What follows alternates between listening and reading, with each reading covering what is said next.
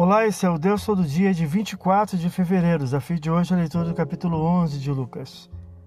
Para ensinar a respeito da oração a seus discípulos, Jesus apresenta a chamada oração dominical ou Pai Nosso, registrado pelo autor de forma reduzida dos versículos 1 a 4. Em seguida, apresenta a parábola do amigo importuno, versículos 5 a 13, e censura a contradição e blasfêmia dos fariseus após expulsão de maus espíritos, versículos 14 a 28.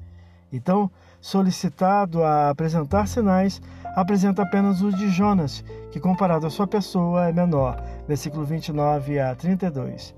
Ensina a respeito da responsabilidade no uso do olhar, versículos 33 a 36, e uma vez mais censura os religiosos, versículos 37 a 54.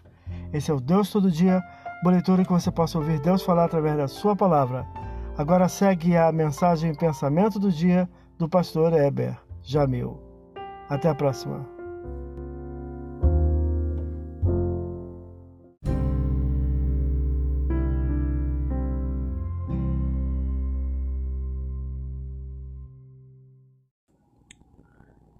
Pensamento do dia. A libertação em Jesus não consiste só em estar livre, mas adquirir pela fé uma nova mente, uma nova vida.